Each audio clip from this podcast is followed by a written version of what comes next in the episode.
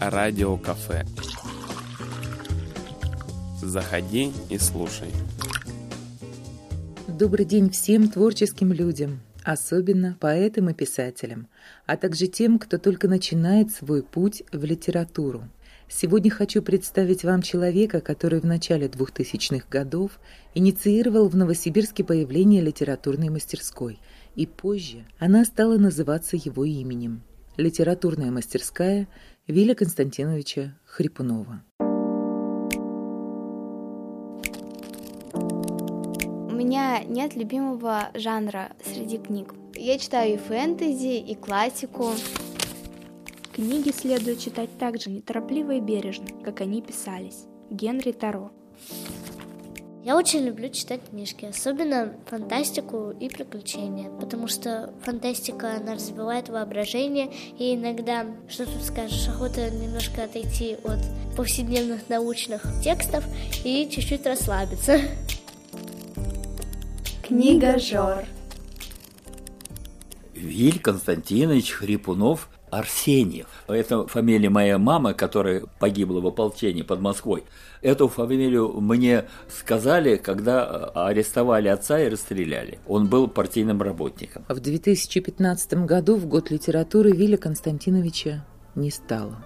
С тех пор его ученики собираются вместе в октябре, чтобы вспомнить, как появилась мастерская, как сюда приходили новые люди, какая работа с ними велась, почему сюда хотелось вернуться, несмотря на всестороннюю критику. Это радиокафе. У микрофона Анжелика Лукина, Дарья Бубенова и Виль Константинович Хрипунов. А с чего началось зарождение вашей литературной мастерской? Я не знаю, была какая-то потребность. А один из эпизодов это было, когда о подводной лодке, помнишь? Это Инна Шварцкоп, вот, и ты дала ей жизнь. Это по существу был один из моментов, э, так сказать, зарождения литературной мастерской творческое объединение зарождается потому, что есть у кого-то, это не может быть массовым явлением, у кого-то есть потребность выразить свои мысли по-разному, в стихах, в музыке, в живописи. Это не имеет никакого значения. Главное, такая потребность имеет место быть. У Ины Шварцкоп это выразилось в стихах по поводу Курска. Она сама просто написала, а Анжелика Сергеевна это увидела. И я здесь подсуетился. И так появилась литературная мастерская? Э, нет, это было начало. Это а, предыстория а, такая. Да, а потом э, я думал, где это организовать? В школах училки русского языка, литературы, по-моему, были в виде э, таких консервов, которые еще не протухли, но их кушать еще можно было бы. А хотелось чего-то свеженького? Конечно, а как же? А любое творчество свежее. Творчество – это то, чего до тебя не было. В этом вот и смысл. Вот почему надо работать с автором, чем и занималась литературная мастерская. А как работать с автором? Ну, прежде всего, не забывать о том, что есть такой инструмент, как хворостина. Какой-то образный инструмент или реальный? Реальный. То есть у вас прям была хворостина? Да. У моего офицера-воспитателя в Суворовском училище была линейка. Это 43-й год был. Майор Поличеев, 4 класса образования, с фронта взяли. Жили они очень бедно, но он к нам приходил подвыпивший, математики не знает, он приходит к Бурлакову, смотрит, как у него, потом приходит ко мне, а у меня тут другой ответ. Он берет линейку и по шее или по голове. Ты неправильно пишешь, ты неправильно считаешь, давай переделывай. Если я буду рассказывать о литературной мастерской, меня нужно хворостины отходить, потому что нельзя о творчестве рассказывать. Творчество нужно демонстрировать, то есть надо читать свои стихи. Вот она говорит, я пишу. А что ты пишешь? Она же молчит, она же рассказывает о своем творчестве. Можно я скажу вот грубо? Это идиотизм. Мое знакомство с Вилем Константиновичем состоялось в то время, когда я была главным редактором областной газеты для школьников «Рост». Если бы не газета «Рост», никакой бы литературной мастерской не было. А это кто здесь? Кто? Молоденькая девочка. Хворостинка еще не пользовалась. Поэтому все, кто к ней приходил, от нее не уходили никуда. Запомни это Запомни это лето.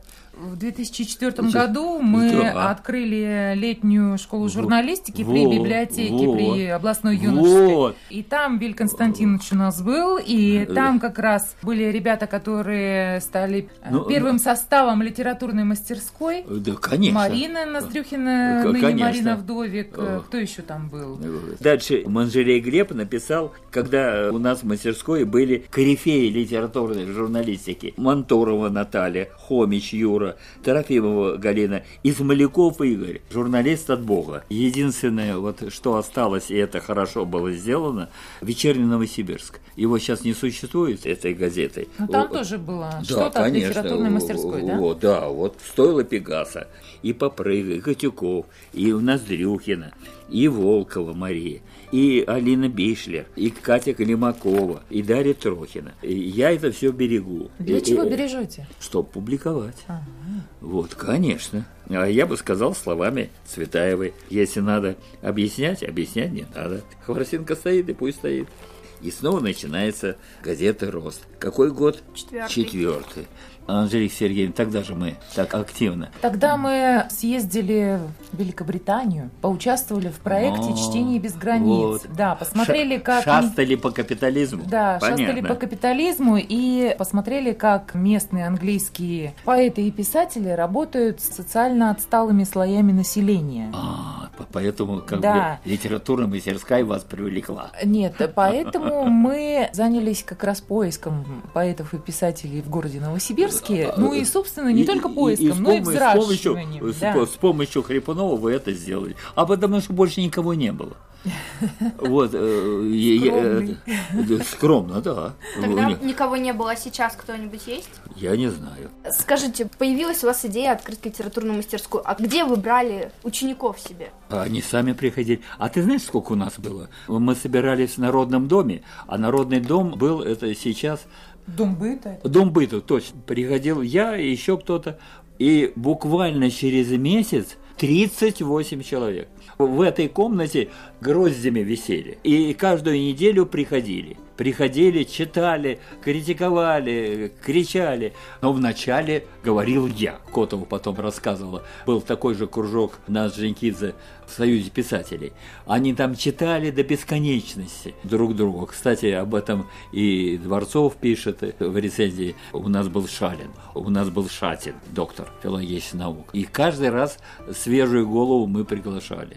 Всегда. У меня фотографии есть, они имеют место быть в этой книге. А зачем вы их приглашали? То есть, чтобы они могли послушать и высказаться? Нет, я никогда не определял тематику нашего заседания. Это радиокафе. Говорим с основателем мастерской Вилем Константиновичем Хрипуновым. У микрофона Анжелика Лукина и Дарья Бубенова. Зачем юные поэты приходили в литературную мастерскую? Чтобы понравиться всем, стихи, прозы было меньше, но стихи должны людей восхищать. И они на это были настроены. Может быть, иногда возникал какой-то душевный конфликт, потому что не оправдывались надежды автора. Потом я давал на рецензию, это называлось рецензией на вскидку. Потом я давал задание кому-то сделать рецензию Письменно? письменно, да, потом мы это обсуждали, и шел процесс подготовки сборников. Я не знал, будут эти сборники, нет, но мы уже работали. Вот они, эти сборники. Вот в моей книге я ввел рубрику, практически это ни у кого я не встречал, комментарии редактора. У меня где-то 26 комментариев.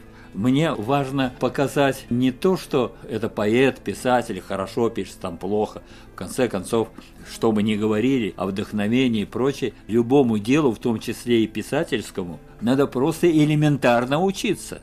Кстати, литературный институт единственный в мире. Больше нигде не учат этому. Научить творчеству – это лишняя трата сил. Творчеству научить невозможно.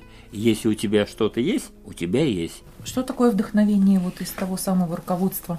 А этого никто не знает. А вот сейчас я пришел к выводу, что вдохновение не возникает на пустом месте. Вдохновение должно иметь свою почву. И это прежде всего знание плюс методика реализации этого знания. А вдохновение – это какой-то миг, У меня, кстати, это было в моей жизни. Я никак не мог сложить стихи, которые вдруг мне однажды пришли в голову, приснились. Я утром просыпаюсь, а ничего не помню. И я пошел на прогулку. Кстати, был в госпитале Вишневского лежал. Но это был единственный случай в моей жизни, когда я э, запомнил эти стихи. Можете почитать? Это было по поводу Никиты Денисова. Я с ним работал, сейчас он не пишет ничего. Так вот, я тогда написал так. «В раннее утро от бабьего лета ты погрузился в мир тайных тревог, в грезы с дыханием свежего ветра, с запахом трав, как надежды глоток. В небе бесшумно скользят силуэты, черные птицы на фоне зари. Это, быть может, творение поэта, может, рисунки с полотен дали, может, ты видишь рождение сонета. Птица взметнулась, как женская бровь. Может, из прошлого выстрел виндеты, в небе размазав невинную кровь. Может, ты видишь, как жертвы наветов совет свой последний теряют во тьме. Может, в рисунках вверяют поэты тайные мысли и чувства тебе. Дух беспокойный летает по свету в образе птиц нескончаемых лет. Солнце взошло, и все кануло в лету, вместе с покоем, которого нет. А мистику можно? Мистику, это пожалуйста. Закат предзимний кажется мне пьяным, В цветах заснеженной, завьюженной пурги — на фоне облаков сеченые штрихи пустились в пляс от форта до пиано. Забавы демона, трагедия и драма, вселенская печаль, свобода от людей. Бреду плену его пугающих теней и сердцем рву решетки душного зиндана. Рождается гармония в душе поэтов, к ней долгий путь из тайной глубины веков – когда сквозь тернии в пророчествах волхвов они даруют красоте венки сонета. Как будто бы знал, что э, у меня наступит время, когда мои пальцы не будут работать. Я приучал себя к коротким формам. Например, «Поздняя осень Вселенной». Это стихи. Это мистика моя. Мистика? Конечно, а как же вы думали, без мистики куда? У нас не только один Кудряшов мистикой занимается поздняя осень Вселенной, философско-мистический аспект. И я привожу Гёте. Природа изобрела смерть, чтобы иметь много жизни. Человек родился для того, чтобы научиться умирать. Кстати, Лобачевский. Или Анна Ахматова. Конец света уже наступил, но этого никто не заметил. Вот это эпиграф у меня. А теперь сами стихи. Взрыв во вселенной – начало всей драмы – Бог закрутил мир в спираль круговерть. Образы истин небесной манны, истина жизнь, нам несущая смерть. Жутко, правда? Взрывы, мистерии, мистика, духи, я и сверхчувство, сознание предел. Солнце, Сатурн, с ними лунные муки вместе творили мир жизненных тел вообще не разберешь, что это такое. Знали, не знали, но в чистом сознании спрятаны истины, тайны веков, скрыто взоров древнейшие знания, смыслы заветов и магия слов. Космосе некому праздновать тризны.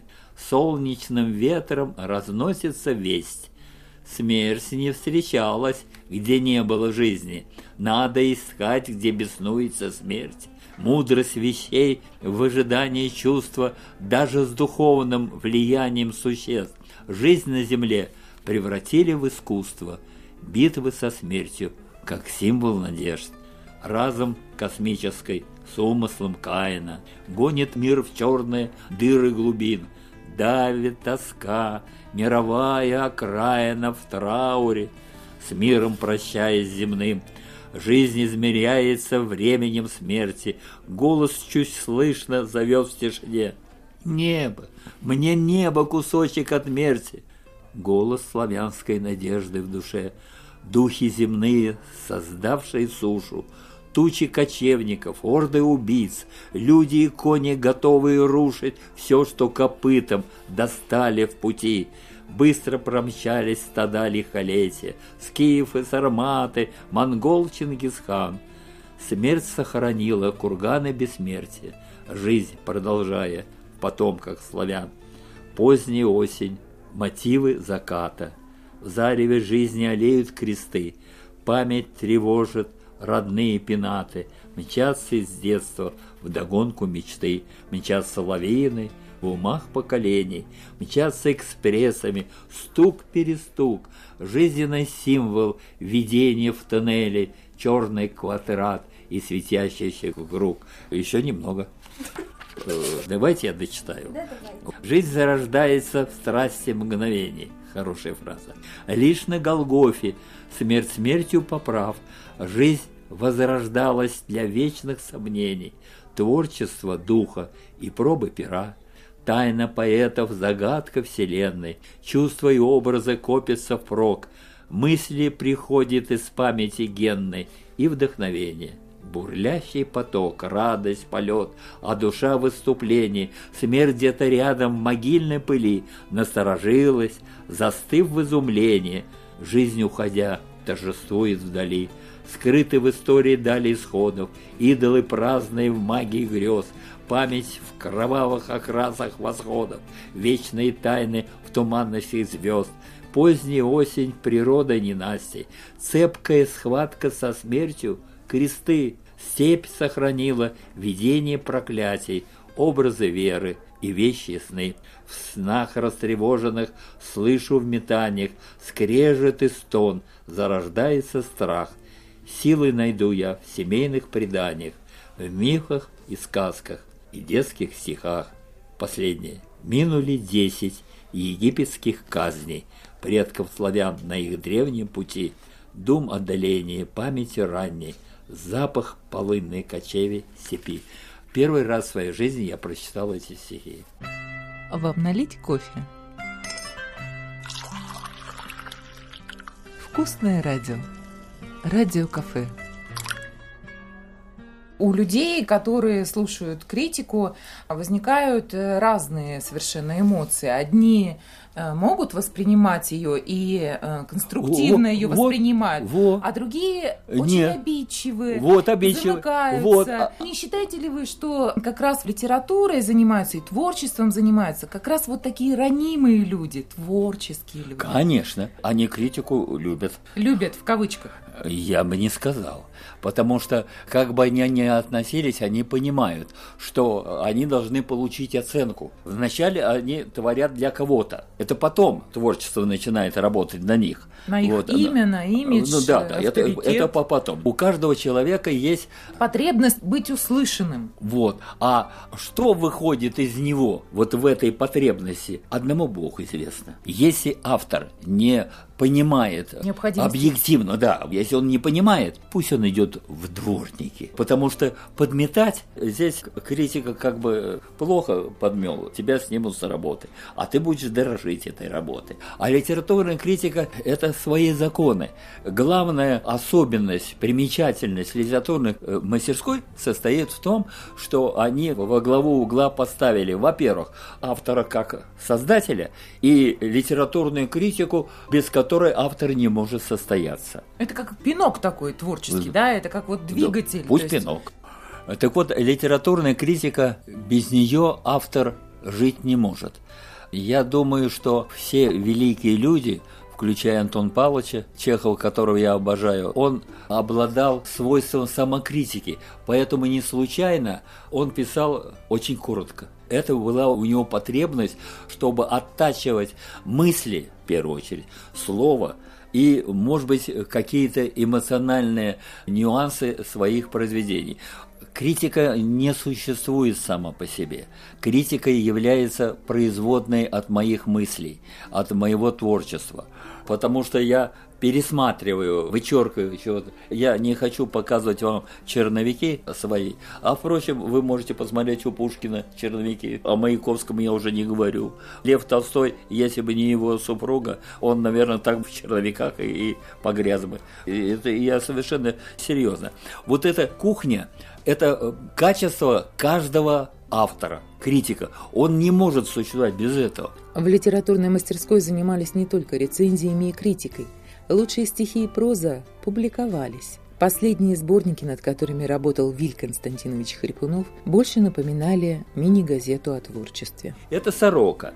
В 19 году э, номер первый вышел на средства Владимира Петровича Побойкина, писателя. Здесь об этом все говорится, когда вы будете читать, прочитай от начала до конца один раз. Тебе вдруг покажется неинтересным, ты все равно читай. Хорошо. Потому что надо обязательно дойти до точки. Это очень важно. Потому что здесь вот мой есть очерк, я рассказываю и перечисляю фамилии тех, с кем я работал в литературной мастерской. Вот их сколько здесь фамилий. 56. 56? О, 56 фамилий. Здесь названы и журналисты, с которыми мы работали, и учителя в школе, издатели, депутаты, и, наконец, известные писатели и поэты. Анжелике Сергеевне я даю еще одну книжечку, потому что она кому-то подарит. Вы слушаете радио «Кафе». У микрофона Анжелика Лукина, Дарья Бубенова и Виль Константинович Хрипунов. Чтобы помнили – Понимаешь, смысл литературной мастерской не в том, чтобы произвести писателя или поэта. Смысл состоит в том, но если говорить очень просто, чтобы человеком был, хорошим, скажем так.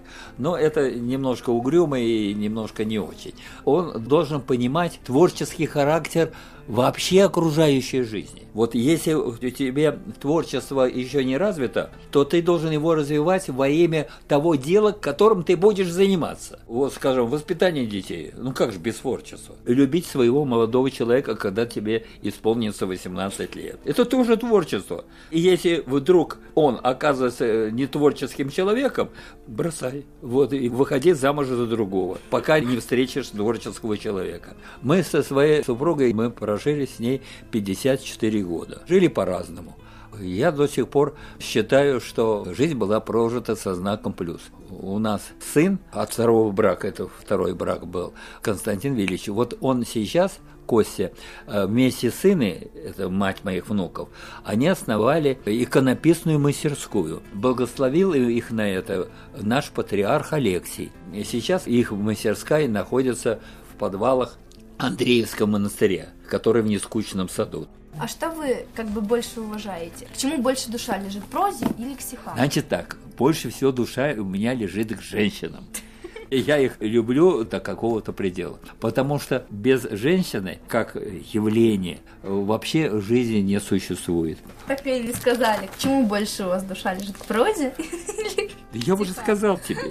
Ну, а если выбирать именно из этих двух, проза или стихи? Вообще, первичные формы литературного творчества всегда были стихи. Всегда. Поэзия. А потом из поэзии вышло, но я в этом просто глубоко убежден, проза вышла из этого. Почему?